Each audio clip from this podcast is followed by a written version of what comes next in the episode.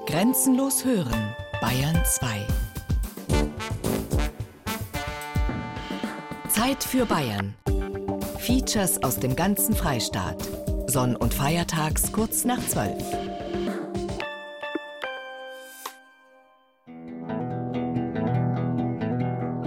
Allzeit bereit. 100 Jahre Pfadfinder in Bayern. Geschichte und manchmal ganz persönliche Geschichten von Thies Maasen.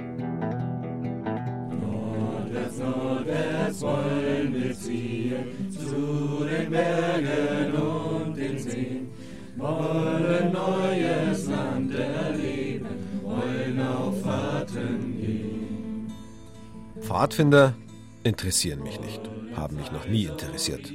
Ich habe nichts gegen Pfadfinder, aber ich hatte mit ihnen nie etwas zu tun und sie haben mit mir nichts zu tun. Dachte ich jedenfalls. Bis ich meinen Eltern beim Umzug half. Gemeinsam mit meinem Onkel sortierte ich Kisten voller Bilder, Bücher und Unterlagen. Und da fiel mir ein altes, ziemlich aufgequollenes Heft in die Hände. Eine Mischung aus Tagebuch und Fotoalbum, das offensichtlich meine Großmutter angelegt hatte. Und aus diesem Heft fiel ein altes Schwarz-Weiß-Foto, auf dem hinten die Jahreszahl 1959 notiert war. Ein seltsames Bild. Vor dem Schaukasten eines Kinos zwei rauchende Halbstarke auf Mofas, ihnen gegenüber ein Bub mit extrem kurzer Lederhose und Pfadfinderhalstuch. Was hat dieses Foto in unserem Familienalbum zu suchen, frage ich meinen Onkel Gerrit. Und er erzählt mir, dass er und seine Brüder Ende der 50er Jahre bei den Pfadfindern in München aktiv waren. Das Foto entstand vor einem Kino in München-Leim. Vor diesem Kino Gloria versammelten sich immer die Jugendlichen, die um diese ganze US-amerikanische Kultur nachahmten. Also die sausten mit Mopeds rum und hatten diese Entenschwanzfrisur, trugen Jeans und rauchten. Und dann kam irgendjemand aus der höheren Leitung dieses Pfadfinderbundes die auch verantwortlich waren für eine Mitgliederzeitschrift, auf die Idee, dort ein Fotoshooting, würde man heute neudeutsch sagen, zu veranstalten, wo sozusagen die dekadenten, undeutschen Jungs auf ihren Mofas rumlungerten und dagegen sich der stolze, deutsche, klare Junge behauptet, das war mein Bruder, der ein sehr hübscher Kerl war. Und bei ihm stach besonders hervor, wenn man heute die Fotos sieht, und wir haben so ein Foto jetzt gerade in einem Fotoalbum gefunden, er hat die Lederhose so kurz getragen, also so kurz, dass es fast schon so ein bisschen so ein Slip war. Und der Holger steht dann mit seinem kindlichen, doch entschlossen germanischen Blick da und um ihn herum sausen wie die Schmeißfliegen sozusagen diese Repräsentanten der dekadenten Negerkultur.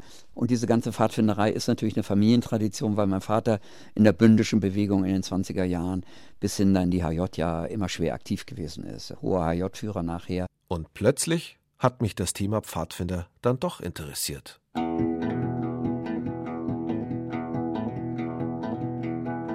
Mein Großvater war schon Pfadfinder, mein Vater ebenso und auch seine beiden Brüder. Doch an mir ist die Pfadfinderei völlig vorbeigegangen. Mir war bislang nicht einmal bewusst, dass ich aus einer Pfadfinderfamilie stamme. Vielleicht, weil die Erinnerungen an diese Zeit nicht nur positiv sind. Was natürlich richtig ist, dass diese ganze Erlebniskultur, die in diesen Pfadfindern gepflegt wurde, ja eine hohe Attraktivität hatte. Absolut. Das Lagerfeuer, Zelte machen, Fahrten gehen, Mutproben, Kameradschaft, ja. Auch natürlich so eine elitäre Geschichte mit dabei. Diese ganzen Pfadfinder, die aus der bündischen Jugendbewegung kamen, waren ja ganz elitäre äh, Vereinigungen, selbst wenn es uns nicht so klar wurde. Ich kann mich erinnern, dass wir in Kassel uns ganz stark abgegrenzt haben gegenüber den Falken, also den eher aus dem proletarischen Bereich kommenden äh, Jugendorganisationen und sogar mit denen geprügelt haben. Ehegeschichten waren so wichtig. Es ging um Ehre. Und die Ehre konnte dir genommen werden, indem du dieses Halstuch aberkannt bekommen hast. Und die Ehre konntest du wiedererlangen, indem du Mutproben gemacht hast, indem du dich für die Gemeinschaft eingesetzt haben. Und ich kann mich an eine Sache erinnern. An den Osterseen hatten wir Lager, wo er uns dazu gebracht hat, Liegestütz zu machen. Und zwar so viele, wie uns die Pfadfinderei wert war. Das war, ich würde mal sagen, heute ja ein sadistisches Unterfangen, denn niemand von uns hat natürlich also aufgehört mit seinem Liegestütz, Und ich kann mich erinnern, dass ich irgendwie nach dem 50. oder ich weiß gar nicht, ob ich so viel geschafft habe, völlig zusammengebrochen bin, weil ich es eben nicht mehr geschafft hatte, aber ich war eben unwürdig. Ich konnte also nicht so viel machen, wie ich eigentlich an der Pfadfinderei gehangen hatte.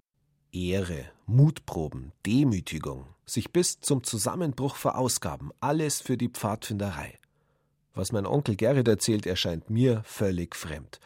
Aber gilt das, was für die Pfadfinder in den 50ern galt, auch noch für die von heute? Wie viele gibt es überhaupt noch? In welcher Tradition stehen sie? Das waren meine Fragen, als ich mit der Recherche für dieses Feature begonnen habe. Wer selbst nie Pfadfinder gewesen ist und dann anfängt, sich mit dem Thema zu beschäftigen, der findet sich wieder in einem riesigen, unübersichtlichen Komplex aus Stämmen und Verbänden. Es gibt die kirchlich-konfessionellen Pfadfinder, die überkonfessionellen, die bündischen, die skautistischen. Es gibt internationale Organisationen wie World Organization of the Scout Movement, World Association of Girl Guides and Girl Scouts, World Federation of Independent Scouts oder Union Internationale des Guides et Scouts d'Europe. Und dann wären da noch die deutschen Dachverbände mit Kürzeln wie DPSG, VCP, DPV, CPA, PSG, BDP mit kleinem d, BDP mit großem d, CPD, REGP und so weiter. Um Licht ins Dunkel dieses Pfadfinder-Dschungels zu bekommen, mache ich mich auf in ein Eckhaus nicht weit vom Münchner Hauptbahnhof. Hier residiert der Kreis Jugendring – im ersten Stock haben Silvia Schlund und Cornelia Haberstumpf ihr Büro. Sie sind im KJR zuständig für die Pfadfinder. Also in München gibt es natürlich jetzt alle Verbände, die im Ring der Pfadfinder zusammengefasst sind, also sprich die DPSG, also die katholischen Pfadfinder, der VCP, also die evangelischen und dann auch noch die PSG, also die Pfadfinderinnenschaft St. Georg. Neben den Ringverbänden gibt es auch noch die Weltenbummler als Pfadis und die Grenzländer, genauso wie jetzt die ungarischen oder die ähm, ukrainischen Exilpfadfinder oder die Pfadfinder von den Adventisten. Also auch im freikirchlichen Bereich gibt es einen Haufen Pfadfinder. Pfadfinder ist kein gesetzlich geschützter Begriff, erklärt mir Cornelia Haberstumpf. Jeder kann sich so nennen. In Deutschland gibt es derzeit etwa eine Viertelmillion Pfadfinder, in Bayern sind es rund 40.000. Und auch wenn es große Unterschiede zwischen ihnen gibt, so haben sie doch alle einen gemeinsamen Ursprung. Vor über 100 Jahren entwickelt der britische General Robert Baden-Powell die Pfadfindermethode und gründet schließlich die Pfadfinderbewegung. Ausgehend von einem von ihm geschriebenen Militärhandbuch für den Kundschafterdienst, daher auch der englische Name für Pfadfinder Scout, Kundschafter. Die zentralen Merkmale der Methode sind zehn Pfadfindergesetze, das sogenannte Pfadfinderversprechen und das Prinzip Learning by Doing, also in etwa Lernen durch Ausprobieren. Baden-Powells Buch Scouting for Boys wird 1909 ins Deutsch übertragen, von Alexander Lyon und Maximilian Bayer. Ihr Pfadfinderbuch sorgt für einen regelrechten Boom im Deutschen Reich. Den Anfang machen die Schüler des alten Realgymnasiums in München. Sie gründen im September 1909 zusammen mit ihrem aus dem niederbayerischen Gottsdorf stammenden Lehrer Franz Paul Wimmer die erste Pfadfindergruppe in Bayern und auch im Deutschen Reich. Kurz darauf folgen Gruppen in Bamberg und anderen Städten. Im damaligen Königreich Bayern und dem Deutschen Reich fiel die Pfadfinderidee auf besonders fruchtbaren Boden, erklärt mir Silvia Schlund. Sie hat sich schon in ihrem Pädagogikstudium intensiv mit den deutschen Jugendbewegungen befasst. Von den Zusammenhängen her haben die Pfadfinder relativ schnell verschiedene Strömungen entwickelt. Sie haben sich sehr schnell ausgebreitet. Die meisten haben sich so 1910, 11 gegründet, in den verschiedenen Ländern quer über die Welt.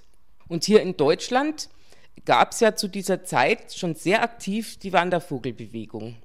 Es waren zwei so ganz große Strömungen in dieser Zeit, so 1910 bis 1920 gewesen.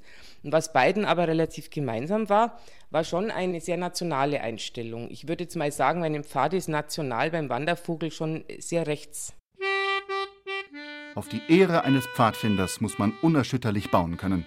Ein Pfadfinder ist treu seinem Landsherrn, dem Kaiser, seinem Vaterlande, seinen Vorgesetzten, Lehrern und Brotherren. Ein Pfadfinder gehorcht seinem Feldkornett, dessen Stellvertreter und dem Feldmeister ohne Widerrede. So lauten einige der zehn Pfadfindergesetze aus dem Deutschen Pfadfinderbuch von 1909. Die Verfasser sind, wie Gründervater Baden-Powell, hochdekorierte Militärs. Der Hauptmann Maximilian Bayer und der Stabsarzt Alexander Lyon, der mit 23 Jahren als Freiwilliger ins bayerische Heer eingetreten ist. Wie Baden-Powell sind Bayer und Leon an den blutigen Kolonialkriegen im Süden Afrikas beteiligt, etwa am deutschen Völkermord an den Herero und Nama im heutigen Namibia. Im militaristischen Kaiserreich werden sie dafür als Helden verehrt.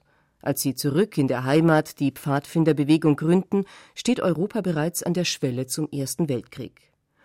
Obwohl die Bewegung international ist, finden sich die Pfadfinder der verschiedenen Länder bald als Kriegsfreiwillige und Hilfstruppen auf verschiedenen Seiten der Schützengräben wieder.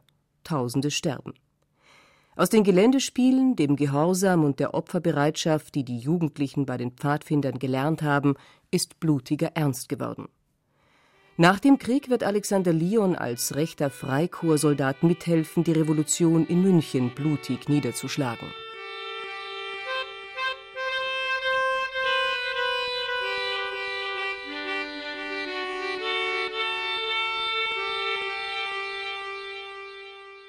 Kriegshandwerk und reaktionäre Militärs stehen Pate bei der Gründung der Pfadfinder. Wie geht eine bis heute aktive Jugendbewegung mit diesem schwierigen Erbe um, frage ich Cornelia Haberstumpf. Das sind 100 Jahre Geschichte und in 100 Jahren tut sich viel. Alles hat irgendwo einen Anfang und es ist weder alles gut, was damals war, noch ist alles schlecht. Es war halt einfach anders. Ja. Und man muss es auch ja, im Spiegel der Zeit auch sehen. 1907 hat die Welt anders ausgeschaut als heute und deswegen finde ich es immer ein bisschen schwierig, wenn man dann so darauf reduziert wird, dass da mal, was weiß ich, vor 100 Jahren das Ganze von einem Ex-Militär gegründet worden ist. Das würde dem nicht gerecht, wenn man es immer darauf reduziert, also finde ich. Cornelia Haberstumpf, muss man dazu sagen, ist bis heute selbst aktive Pfadfinderin.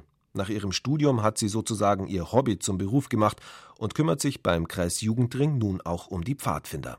Deshalb reagiert sie auch etwas empfindlich, als ich sie nach den ziemlich militärisch anmutenden Insignien frage, die die Pfadfinder bis heute prägen, etwa die Uniformen. Wir wehren uns immer sehr dagegen, dass es eine Uniform ist, also es ist eine Pfadfinderkluft. Unterscheidet sich ja nicht sehr von dem Gedanken, was eine Schuluniform zum Beispiel angeht, die ja auch jeder gut findet. Also sprich erstmal Unterschiede zu beseitigen, zu sagen, okay, wir gehören zusammen, es gibt keine Klassenunterschiede, was auch immer. Wir haben halt jetzt zum Beispiel von verschiedenen Lagern oder von der Stufe, in der wir gerade sind, von der Gruppe, in der wir sind, Aufnäher, die wir auf die Kluft nähen. Also man kann halt so eine Pfadfinderkarriere dann auch schön nachvollziehen an der Kluft. Und insofern ist man dann immer gleich ein bisschen beleidigt, wenn jemand dann so einfach sagt, so die Uniform, weil das ist es für uns nicht, ja. Und damit ich mir selbst ein Bild von den Pfadfindern heute machen kann, lädt mich Cornelia Haberstumpf ein zu ihrem Pfadfinderstamm in Karlsfeld im Landkreis Dachau. Ein verwunschenes Grundstück, dicht bewachsen mit Bäumen und Büschen, dazwischen ein Grillplatz und ein kleiner Unterstand. Hier residiert der Pfadfinderstamm Anjo II, was übrigens für die ersten Buchstaben von St. Anna und St. Josef steht.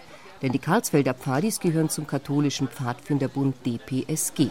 Wir sind über die Pfarrei draufgebracht worden, dass äh, dieses Grundstück hier dem Ordinariat gehört. Und das war eigentlich nur so brachliegendes, wild bewachsenes Land. Wir haben dann erstmal ein halbes Jahr geschuftet hier, haben Bauschutt weggebracht und wir haben alles selber gemacht und es war schon sehr toll. Es klingt immer so ein bisschen trocken, wenn man es einfach so sagt, aber es ist wirklich so, das ist ein ja, ein Bereich, in dem man sich selber engagieren kann und wirklich selbst auch die Verantwortung trägt. Ja? Also es wird ja oft so ein bisschen vorgegaukelt, so die Partizipation ist ja ganz groß, also ob es in der Schule ist oder ein Jugendrat. Und bei den Pfadis bist du halt wirklich selbstverantwortlich. Also man kann selber was in die Hand nehmen und merkt so, was man selbst erreichen kann als Gruppe oder als Einzelperson und das ist sehr schön. Mehr als 20 junge Leute sind da, grillen, essen, trinken, ratschen rund um das Lagerfeuer. Niemand trägt Uniform, pardon, Kluft. Nicht einmal Halstücher sind zu sehen. Es regnet in Strömen. Materialwart Sven hat ein großes, rundes Zelt aufgebaut. Das heißt Jurte, genau. Also das ist jetzt eine Mega-Jurte, ist noch ein bisschen größer. Für, ich denke mal, so 20 Leute. Es ist einfach sehr geräumig und hält dicht, sage ich mal. Also für ein Zeltlager ideal. Man hat eben das große runde Dach mit dem Loch in der Mitte.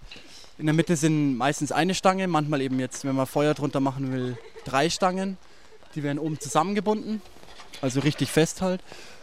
Und das ist auch sehr stabil, also hatten da noch keine Probleme, sage ich mal, mit Wind oder sonst irgendwas. Heute haben die Karlsfelder befreundete Pfadfinder aus München zu Gast, vom Stamm St. Willibald aus Pasing-Leim.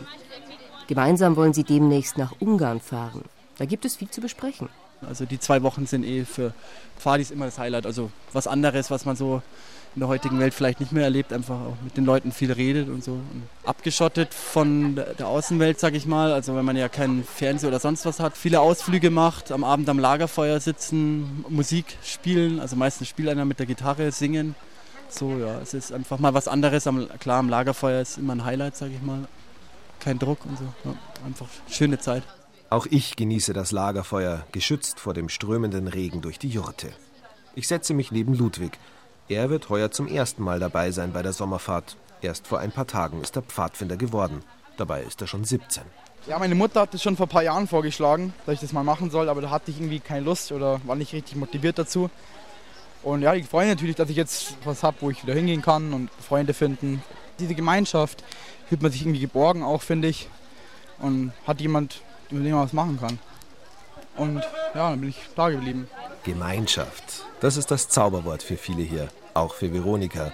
Sie ist erst ein Jahr älter als Ludwig, aber schon seit neun Jahren bei den Pfadfindern. Ich habe auch schon eine eigene Gruppe und für mich bedeutet es einfach wahnsinnig viel, jeden Donnerstag meine Gruppenstunden zu halten und danach dann noch mich mit meinen Freunden von den Pfadfindern zusammenzusetzen, zu quatschen, ein bisschen was zu trinken und einfach so in dieser Gemeinschaft zu sein. Besonders autoritär oder gar militärisch klingt das alles nicht. Und doch haben auch die katholischen Pfadfinder Fahnen, Kluft, Abzeichen, legen ihren Eid bzw. ihr Versprechen ab, benutzen Begriffe wie Stamm oder Wölfling, die mir durchaus suspekt sind. Viele denken auch immer, dass es auch so was mit den Nazis zu tun hat, aber hier denkt, glaube ich, niemand an den Nationalsozialismus, sondern an das Dritte Reich, wenn du diese Wörter benutzt. Und das gehört einfach zum Pfadfindersein dazu. Und Pfadfinder gibt es ja auch schon viel länger als das Dritte Reich. Und es gab schon davor. Und die waren ja auch gegen die Nazis und haben sich auch dagegen gewehrt und versucht, dagegen einzusetzen. Und ich glaube, das muss man sich immer im Hinterkopf behalten. Und dann kann man auch die Worte benutzen, ohne dass es irgendwie jetzt ein schlechtes Gewissen geben muss oder so.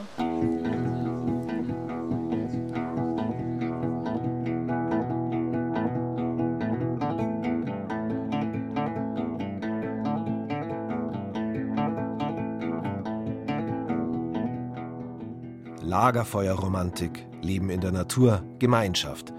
Was die jungen Leute heute an den Pfadfindern fasziniert, dürfte dasselbe gewesen sein, das auch meinen Großvater angezogen hat, damals, Anfang der 20er Jahre des 20. Jahrhunderts.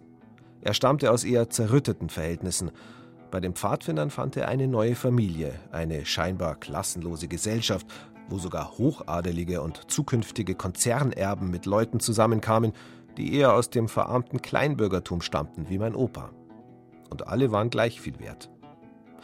Mit Demokratie nach unserem heutigen Verständnis hatte das allerdings wenig zu tun, betont mein Onkel Gerrit. Das, was mein Vater immer über die 20er Jahre erzählt hat, wofür sie gekämpft haben, wofür sie waren. Und wenn ich die alten Zeitschriften, wir hatten sie ja teilweise noch zu Hause gelesen habe, das war Rassismus pur, das war Elite-Denken, das war dieser ganze deutsch-nationale Sumpf von Ehre und Treue und von Verrat und das wurde dort alles gekocht. Jos Fritz und solche Gestalten, äh, Florian Geiers Schwarzer Haufen, das ist also so ein Bauernkriegshaufen aus dem großen deutschen Bauernkrieg, die wurden als antifeudalistische Kräfte wurden die verehrt. Also das kann ich mich gut erinnern, dass mein Vater äh, so etwas erzählt hat und dass die ganzen Zeitschriften aus den 20er Jahren voll mit solchen Geschichten waren von solchen Helden, die dann so ja übermenschliche Sachen wie zieh mir die Haut ab und spann die auf die Trommel und so gehe ich immer mit euch, wenn ihr in den Kampf geht. Also das waren so ganz rüde Geschichten, die viel so mit so einer ganz dunklen Symbolik zu tun hatten, die nachher die SS natürlich mit diesem ganzen Totenkult und diesem Heldenkult so aufgegriffen hat. Das war alles angelegt, das war alles angelegt. Mein Großvater war als Pfadfinder Teil der sogenannten bündischen Jugend, einer der vielen Spielarten der Jugendbewegung Anfang des 20. Jahrhunderts.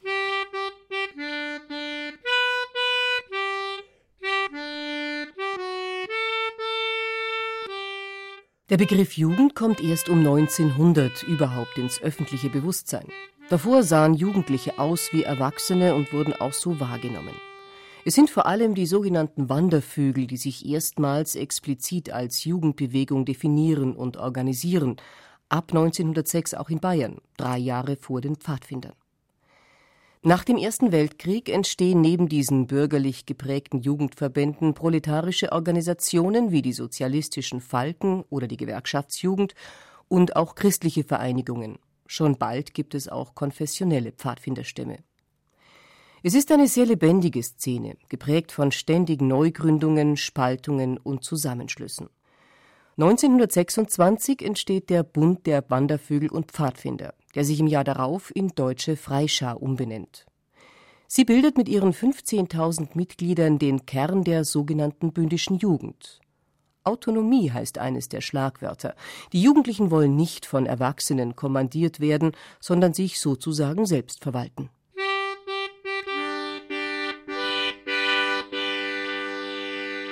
Das ist ja auch das Interessante oder Besondere an der deutschen Pfadfinderbewegung, dass sie sich aus zwei sehr unterschiedlichen Quellen speist. Ne? Einmal dieser militärische Teil, Boy Scouts, Hilfstruppen im Krieg, dieser Ben Powell. Dann aber gleichzeitig Wandervogel. Und Wandervogel war ja eine ideelle Vorstellung von Jungenleben, ne? als Protest gegen diese bürgerliche Welt des 19. Jahrhunderts. Und die Jugendbewegung, also dieser Wandervogel jedenfalls, das waren ja Idealisten, Antisemiten gab es natürlich auch. Viele waren sehr nationalistisch, ne? bis hin zu faschistoid. Aber das war eben eine völlig, spirituell eine völlig andere Herangehensweise als dieser militärische Aspekt. Ne? Mein Onkel Holger ist zu Besuch, der mit dem Pfadfinder-Halstuch und der kurzen Lederhose auf dem Foto von 1959. Das Foto zierte übrigens drei Jahre später den Titel einer Pfadfinderzeitschrift. Wir sprechen über meinen Großvater und dessen Pfadfinderzeit, die 1933 schlagartig endete, als die Nazis schon kurz nach ihrer Machtübernahme die nicht konfessionellen Pfadfinderbünde auflösten. Im Führerstaat durfte es keine unabhängigen Jugendverbände geben, nur eine Staatsjugend, die Hitlerjugend. Am 1. Juni 1933 trat auch mein Großvater der HJ bei, mitsamt seinem Stamm. Also was er mir erzählt hat, war, dass sie zur Bedingung gestellt haben, Sie treten in die HJ über, wenn sie ihre Führer behalten können und ihre Organisation. Und das hat die HJ dann akzeptiert und sind sie quasi geschlossen übergetreten. Ne? Aber ich denke, das hat auch nur deswegen funktioniert, weil die Strukturen nicht so unterschiedlich waren. Ne? Die Organisation ihres Pfadfinderlebens war so sehr ähnlich. Die hatten am Wochenende Fahrt mit Geländespiel vor militärischer Ausbildung, da wurde auch geschossen, also zumindest mit Holzgewehren und so. Handgranaten, Weitwurf und solche Geschichten haben die auch gemacht. Ne? Das war bei der HJ ja dasselbe. Ne? Die hatten keine prinzipiellen ideologischen Unterschiede. Die waren Nationalisten, das waren auch Revanchisten, genau wie die Nazis. Gut, sie waren elitärer. Ne? Die HJ hatte eben keinen elitären Anspruch, sondern eher einen egalitären. Ne? Die wollten eben alle erfassen. Ne? Und die Pfadfinder wollten das nie. Ne? Die hatten nie den Anspruch, alle Jugendlichen zu organisieren. Ne? Das hätte ihrem Selbstverständnis auch nicht entsprochen. Ne? Die wollten nur eine bestimmte Elite organisieren. Für meinen Großvater, 1933 21 Jahre alt, war der Übertritt zur HJ, wenn man so will, ein Glücksfall. Er wurde Funktionär, trat in die NSDAP ein und stieg bis zum Jungbahnführer auf.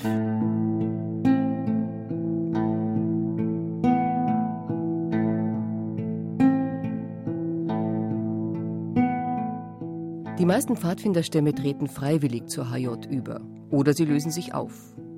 Die konfessionellen Pfadfinderstämme dürfen noch ein paar Jahre mehr oder weniger frei weiterarbeiten, bis 1938 als letzte die katholischen Pfadfinder verboten werden. Der Weltpfadfinderbund unter Baden-Powell übrigens unterhält lange Zeit enge Beziehungen zur Hitlerjugend. Ob der Antikommunist Baden-Powell sozusagen seine persönliche Appeasement-Politik verfolgt oder ob er Sympathien für den Faschismus hegt, darüber streiten die Historiker.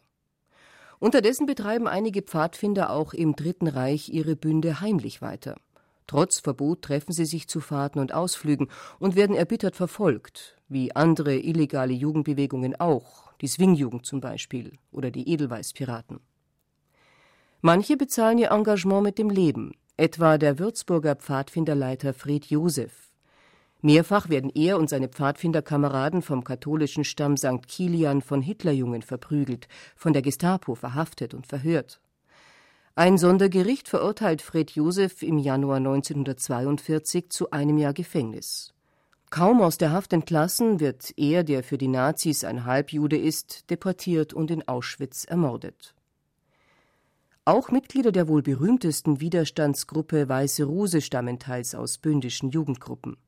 Hans Scholl etwa, der zwar 1933 begeistert in die Hitlerjugend eintritt und bis zum Fähnleinführer aufsteigt, sich jedoch bald für bündische Ideale interessiert und innerhalb der HJ eine illegale Gruppe gründet, wofür er 1937 kurzzeitig im Gefängnis landet. Oder Willi Graf, der bei der katholischen Gruppe Neudeutschland aktiv ist, später beim sogenannten Grauen Orden, weshalb er von den Nazis ebenfalls zeitweise inhaftiert wird.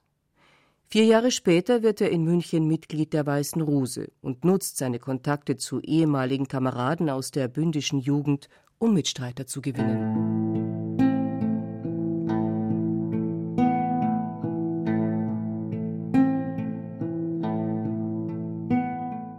Die Verfolgung durch die Nationalsozialisten traf auch den Gründer der deutschen Pfadfinderbewegung Alexander Lyon auf seinen Namen stieß ich zum ersten Mal vor ein paar Jahren, als ich über die Geschichte des oberbayerischen Arbeiterorts Kolbermoor im Nationalsozialismus recherchierte.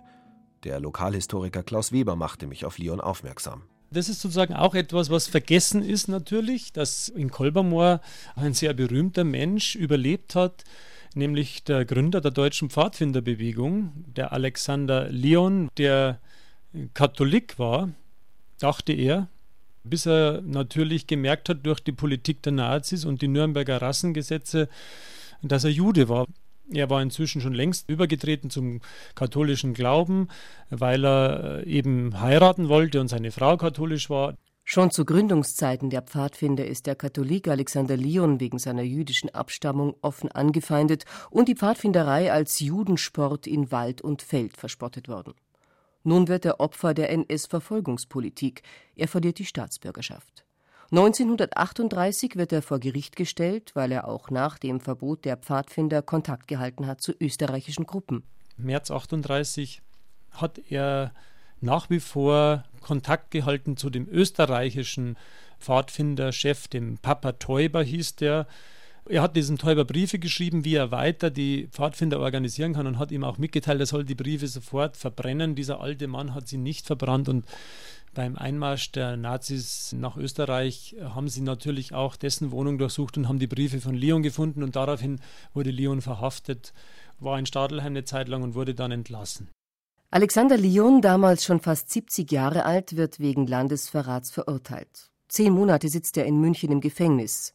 Dann wird er freigelassen und geht nach Kolbermoor. Man kann aufgrund der Aktenlage gar nicht wirklich entscheiden, warum der Leon in Kolbermoor gelandet ist. Die Auflage nach seiner Haft war, er muss sich in einer bayerischen Gemeinde melden und muss dort bleiben. Er hatte ganz, ganz intensive Kontakte in die deutsche Wehrmacht, dadurch, dass er ein Generalstabsarzt, glaube ich, äh, heißt sein Titel, war, also ein Militär, den auch viele kannten.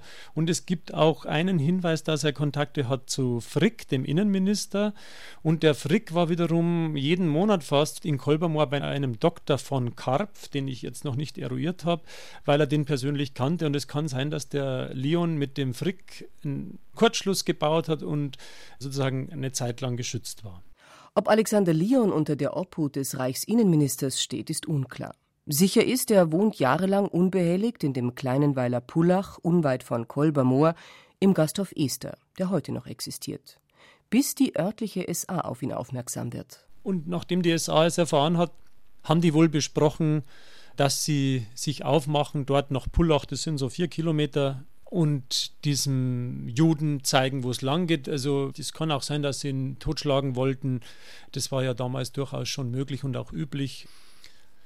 Jetzt gibt es wiederum den Hinweis, dass der Polizeichef von Kolbermoor gemeinsam mit dem Bürgermeister, dem Fleischmann, diesen Leon geschützt haben und vorher gewarnt haben.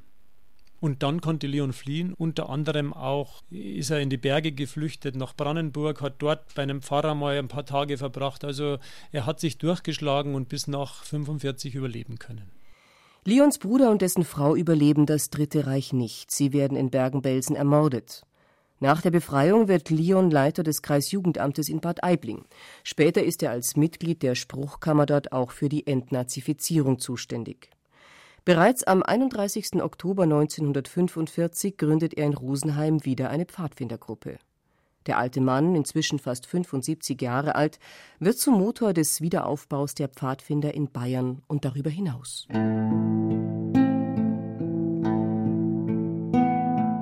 Während sich der Gründer der Pfadfinder verstecken muss, macht mein Großvater, als einstiger Pfadfinder ja sozusagen ein Schüler Lions, Karriere in der HJ, dann in der Wehrmacht und tritt schließlich der Waffen-SS-Division Hitlerjugend bei, die an mehreren Kriegsverbrechen beteiligt ist. Der Divisionskommandant wurde deshalb nach 1945 zum Tode verurteilt. Mein Großvater überlebte den Krieg mit viel Glück und stand dann vor dem Nichts. Die Alliierten hatten seine bisherigen Arbeitgeber Hitlerjugend und Wehrmacht aufgelöst. So blieb ihm nichts anderes übrig, als wieder seinen erlernten Beruf zu ergreifen, Handlungsgehilfe in einem Reisebüro. Ein alter Pfadfinderkamerad sollte ihm da bald raushelfen, aber dazu später. Die Pfadfinder sind mit den Gewerkschaften die ersten Organisationen, die die Alliierten nach 1945 wieder zulassen. Auch in Berchtesgaden wird schon bald wieder ein Pfadfinderstamm gegründet, ein katholischer. Dabei kommt der Initiator Willi Rasch aus einer prominenten Nazi-Familie. 33 war ich im Braunen Haus. Da haben die gefeiert, da kann ich mich erinnern, an Himmler und an Keitel hat angekostet, das war General, glaube ich, oder was. Und Rudolf Hess hat gesagt, wir sollen reinkommen. Ich habe ein Versal aufsagen müssen, ein vierzeiliges Mann. Ich weiß ja heute nicht mehr. Und dann hat der, mein Bruder Heinz, ein Jahr jünger, hat dann Blumen überreicht und mein Bruder Sepp, der war damals drei Jahre alt, der hat dann noch eine Karte hingegeben und dann hat der Hitler sich geneigt zu uns und hat uns heraufgezogen, hat uns ein Küsschen gegeben. Kein Grund zum Stolz zu sein, das war halt einfach nicht, weil wir halt dabei waren. Der Hitler hat gezeigt, dass er Kinder mag. Das war das einzige Erlebnis mit ihm. Willi Raschs Vater erhält dank seiner Verbindung zur obersten Nazi-Riege den Zuschlag für die Buchhandlung im neu gebauten Bahnhof von Berchtesgaden und für weitere 21 Bahnhofsbuchhandlungen in ganz Bayern. Im Krieg sucht die Familie Schutz in Berchtesgaden, nicht weit vom Obersalzberg, wo sich die Nazi-Größen verschanzt haben.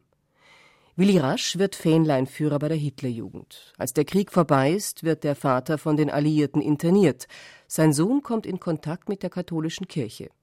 Der Berchtesgadener Pfarrer bittet ihn, die kirchliche Jugendarbeit vor Ort mit aufzubauen. Ich habe damals sagen müssen, ich bin ein Nazi-Bub. Ich weiß ja nicht einmal, was man macht da in der katholischen Jugend. Ich kenne keine Lieder. Ich habe auch Material von München bekommen, damit ich weiß, was machen die da? Knoten knüpfen und so weiter, antreten, eher versprechen und so weiter. Es war eine Aufbruchstimmung sondergleichen. Und der Vater hat das alles nicht wissen sollen zu Hause. Er hatte nie erfahren, dass ich da im katholischen Bereich zu tun habe. Heute heißt Willi Rasch Pater Heribert. Der einstige Nazi-Bub hat gegen den Protest seines Vaters Theologie studiert und ist in den Franziskanerorden eingetreten. Er ist Ehrenpfadfinder. Die Mitglieder seiner ersten Pfadfindergruppe treffen sich heute noch, nach über sechs Jahrzehnten. Wir treffen uns viermal im Jahr. In München zum Beispiel haben wir einen Stammtisch und so, gell? Und dort singen die auch noch die Lieder von damals, gell? Ich, ich, ich habe längst den Text vergessen, gell?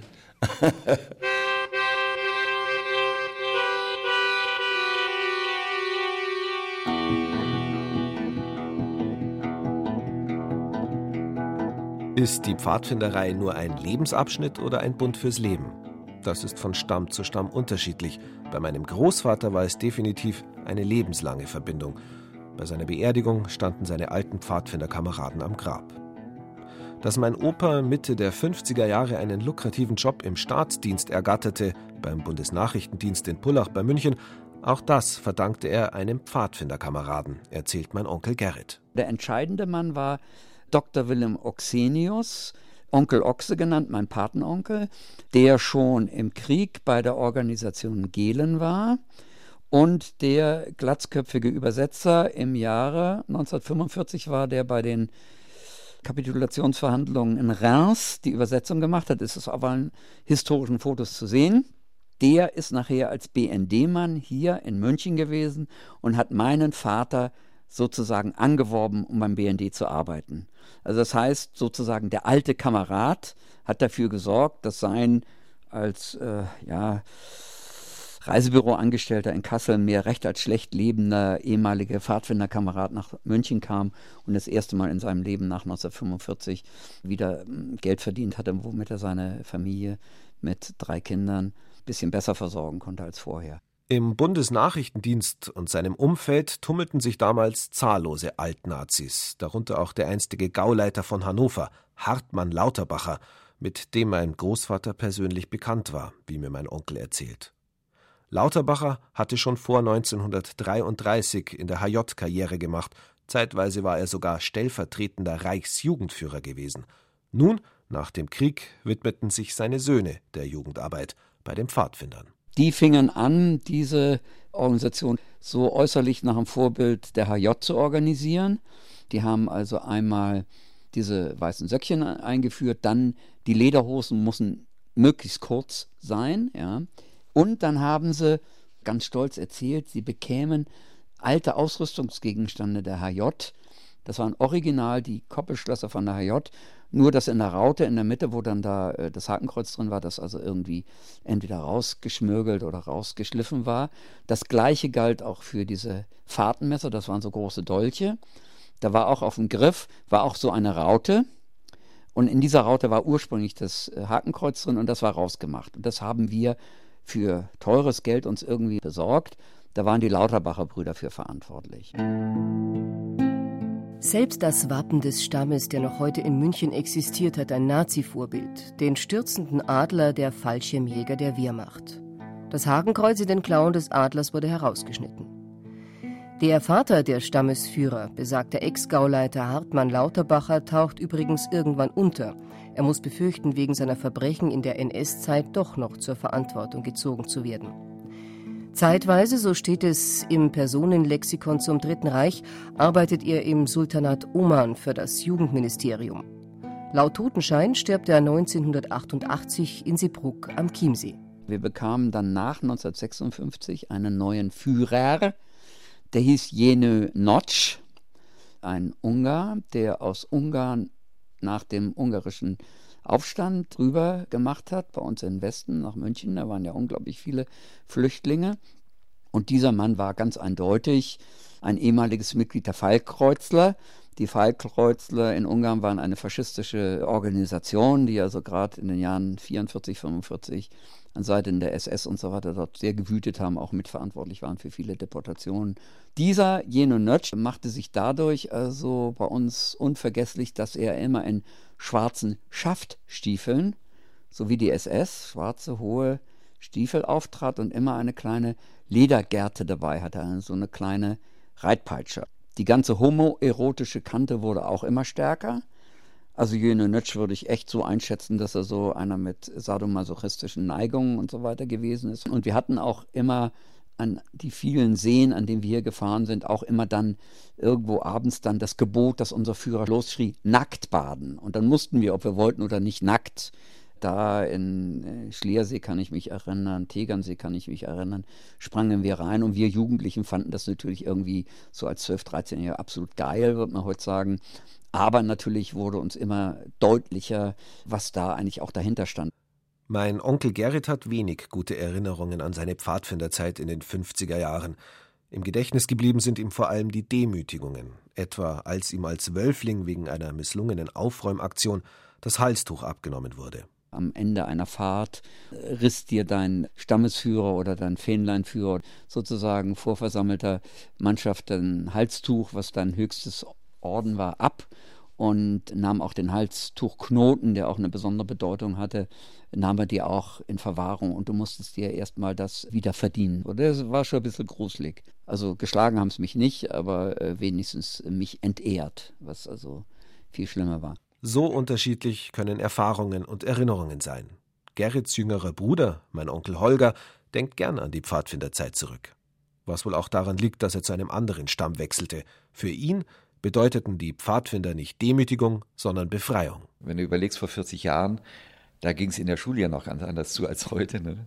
Das war mit Herr Professor und Aufstehen und Morgengebet und auch noch mit Prügel. Also das gab es auch noch. Zu Hause sowieso. Da ging es ja auch noch ganz anders zur Sache. Und da war dieser Lebensbereich Pfadfinder, wo es diese Autorität nicht gab. Wir waren am liebsten alleine unterwegs, allein im Wald irgendwo, alleine unser Zelt aufgebaut und haben uns mit uns selbst beschäftigt, ne? zusammen gesungen. Und dann gab es Feuerwache. Da wurde die ganze Nacht Feuer unterhalten, damit es warm blieb. Aber das waren dann diese magischen Momente. Ich glaube, es hängte mit der Pubertät zusammen. Wo du als junger Mensch, wenn du noch nicht so richtig weißt, wo es hingeht und wer du bist und wo deine Position ist, fühlst du dich ja oft einfach ungeheuer allein, isoliert, völlig alleine auf der Welt. Ich glaube, dass das auch ein Erfolg dieser ganzen Pfadfinderbewegung ist, weil sich da nämlich Jugendliche in einem gewissen Alter treffen, die alle mit diesem selben Problem oder mit dieser selben Situation zu kämpfen haben und plötzlich haben sie dann Leute, denen es genauso geht. Ne? Und dann fühlen sie sich vielleicht nicht mehr ganz so allein. Wie mein Großvater, der aus einer zerrütteten Familie zu den Pfadfindern geflüchtet war, fand auch sein Sohn Holger mehr als 30 Jahre später bei den Pfadfindern eine neue Familie, eine Gemeinschaft von Gleichgesinnten, Freiheit und Abenteuer. Die Idole und Mythen, denen man nacheiferte, hatten sich seit den 20er Jahren wenig geändert. Landsknechte und Ritter. Helmut Ritschl hieß er, glaube ich, genannt Turm. Das war der letzte Stammesführer. War schon ein bisschen älter, der studierte damals, glaube ich, äh, Geschichte. Und der hatte so einen Fimmel für Ritter. Und der hat im Altmühltal eine alte Burgruine aufgetan, die er gepachtet hat von der Gemeinde. Burgruine Bechstein. Und da sind wir mehrere Jahre lang im Sommer immer auf Lager hingefahren, drei Wochen, und haben in dieser Zeit diese Burg ausgegraben. Also richtig archäologisch gebuddelt. Ich habe sogar noch ein paar Pfeilspitzen, die wir da ausgegraben haben, ja. Das waren eigentlich Urlaube, ne? aber so richtig mit Lagerleben, morgens mit Fahnenappell und dann stand immer eine Fahnenwache da. Ne? Also den ganzen Tag stand einer und bewachte die Fahnen, die da standen.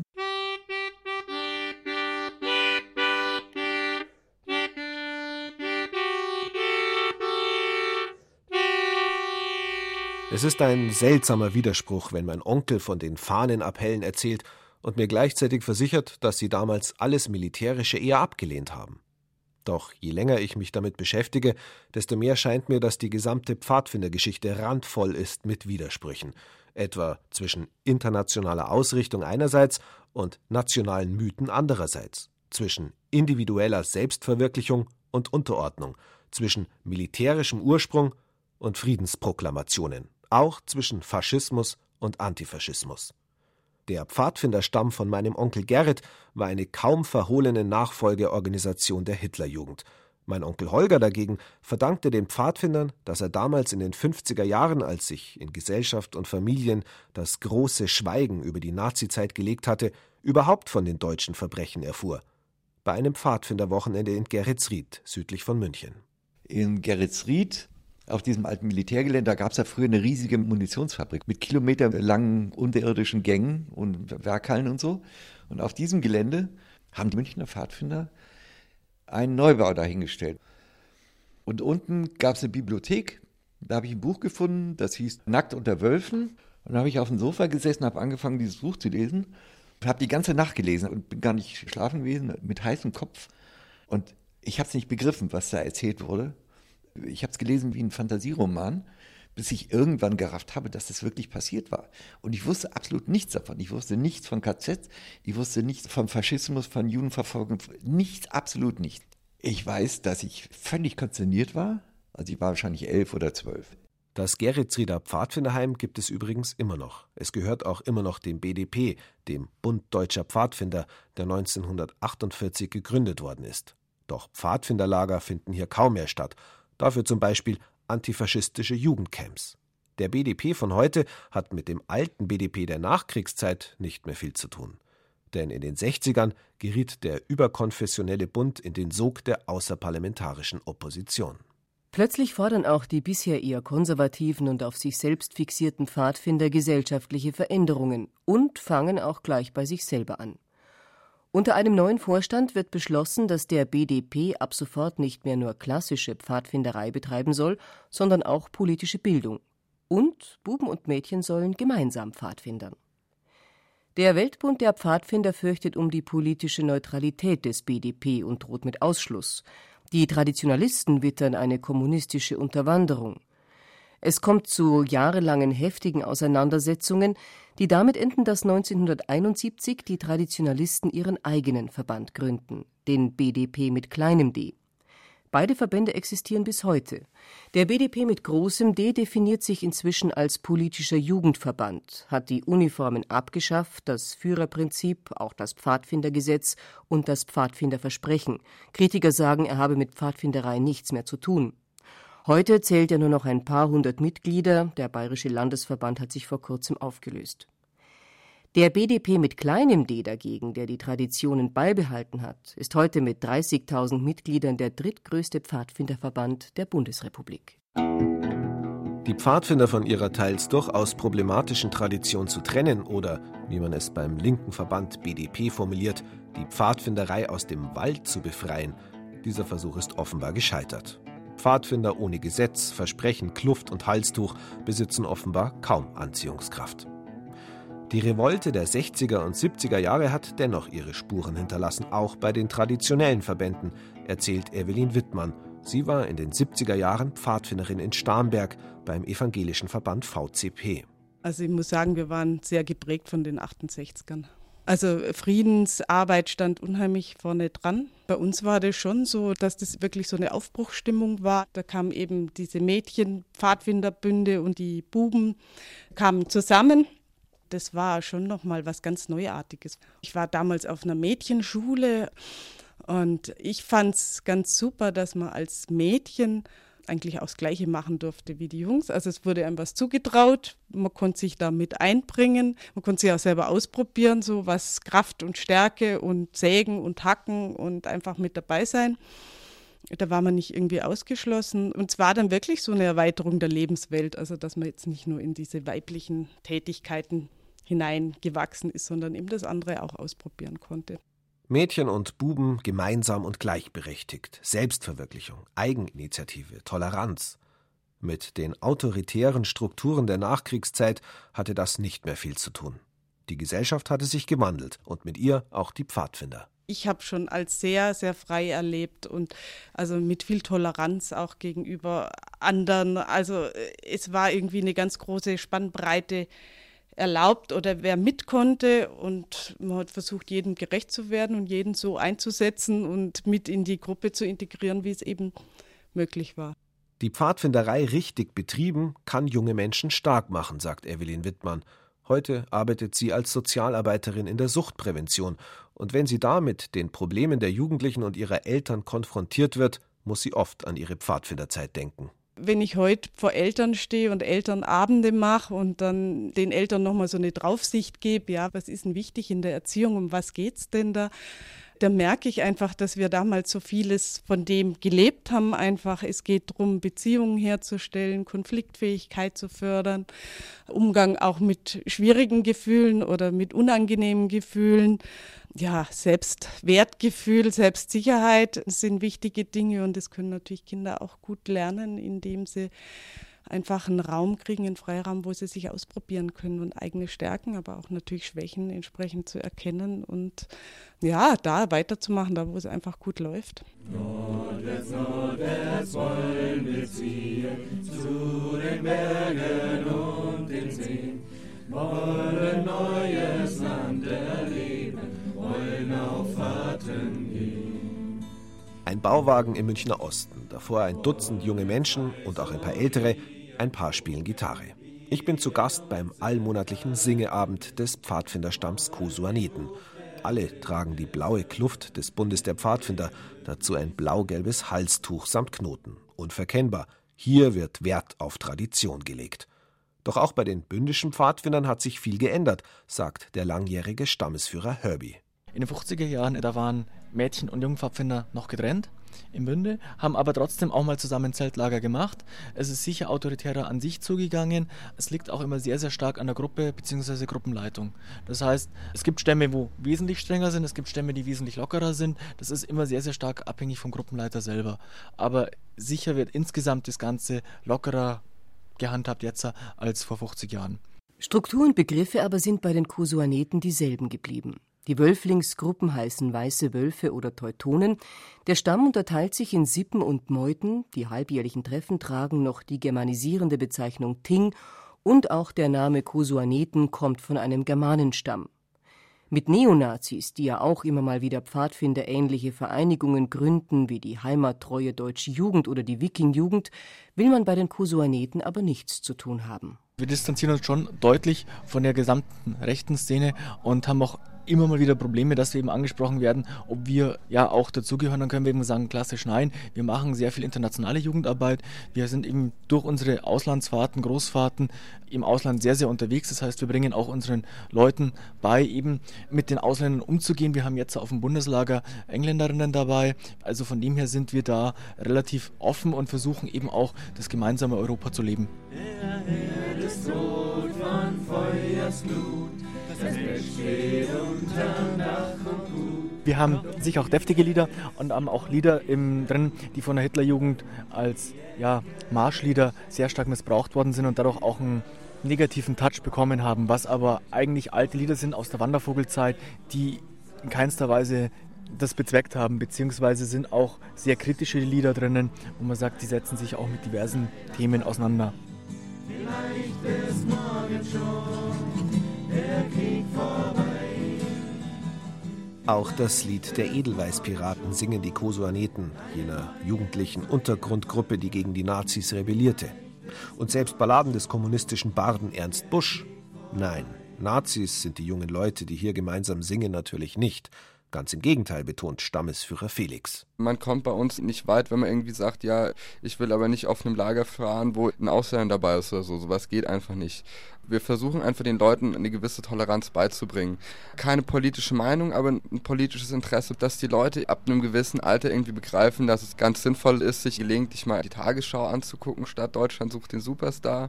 Also wir sagen ganz bewusst, wir wollen nicht den Leuten eine politische Meinung aufdrücken, sondern da ein gewisses Interesse einfach wecken. Als Pfadfinderin, als Pfadfinder begegne ich allen Menschen mit Respekt. Entwickle ich eine eigene Meinung und stehe für diese ein. Sage ich, was ich denke und tue, was ich sage. Lebe ich einfach und umweltbewusst. So lauten einige der Pfadfindergesetze, die sich die katholischen Pfadfinder vor ein paar Jahren selbst gegeben haben. Im Pfadfinderbuch von 1909 klang das noch ganz anders. Da dominierten Begriffe wie Ehre, Treue, Gehorsam. Die Pfadfinder sind bei allen Unterschieden zwischen den einzelnen Gruppen stets ein Spiegelbild der Gesellschaft gewesen. Militaristisch in ihren Anfängen in der Kaiserzeit, idealistisch und national in der Zwischenkriegszeit, im Dritten Reich schwanken zwischen begeistertem Mitmachen, Erdulden und offenem Widerstand, in der Nachkriegszeit autoritär, rebellisch in den 60er und 70er Jahren. Und heute? Ich würde sagen, die Pfadfinder sind heute ein postmodernes Sammelsurium. Von Bund zu Bund, von Stamm zu Stamm unterscheiden sich Weltbild und Struktur. Das war zwar schon immer so, doch heutzutage sind die Pfadfinder insgesamt viel offener geworden. Und die sogenannte Pfadfindermethode funktioniert ganz offensichtlich und das seit 100 Jahren. Sie hat meinen Großvater in den 20ern begeistert, meinen Onkel Holger in den 50ern und sie begeistert die jungen Leute heute noch. Dass Kinder und Jugendlichen etwas zugetraut wird, dass man sie einfach mal machen lässt, so eigenständig und selbstbestimmt, wie es der Zeitgeist eben erlaubt. Bei einer so heterogenen Bewegung gibt es aber auch bedenkliche Tendenzen, etwa die Versuche von Neonazis an die Bewegung anzudocken oder die auch in Bayern immer häufiger anzutreffenden Pfadfindergruppen von religiösen Sekten. Allzeit bereit lautet das Motto der Pfadfinder seit 100 Jahren. Doch eine Frage stellt sich dabei immer wieder aufs Neue und muss immer wieder neu beantwortet werden. Allzeit bereit für was?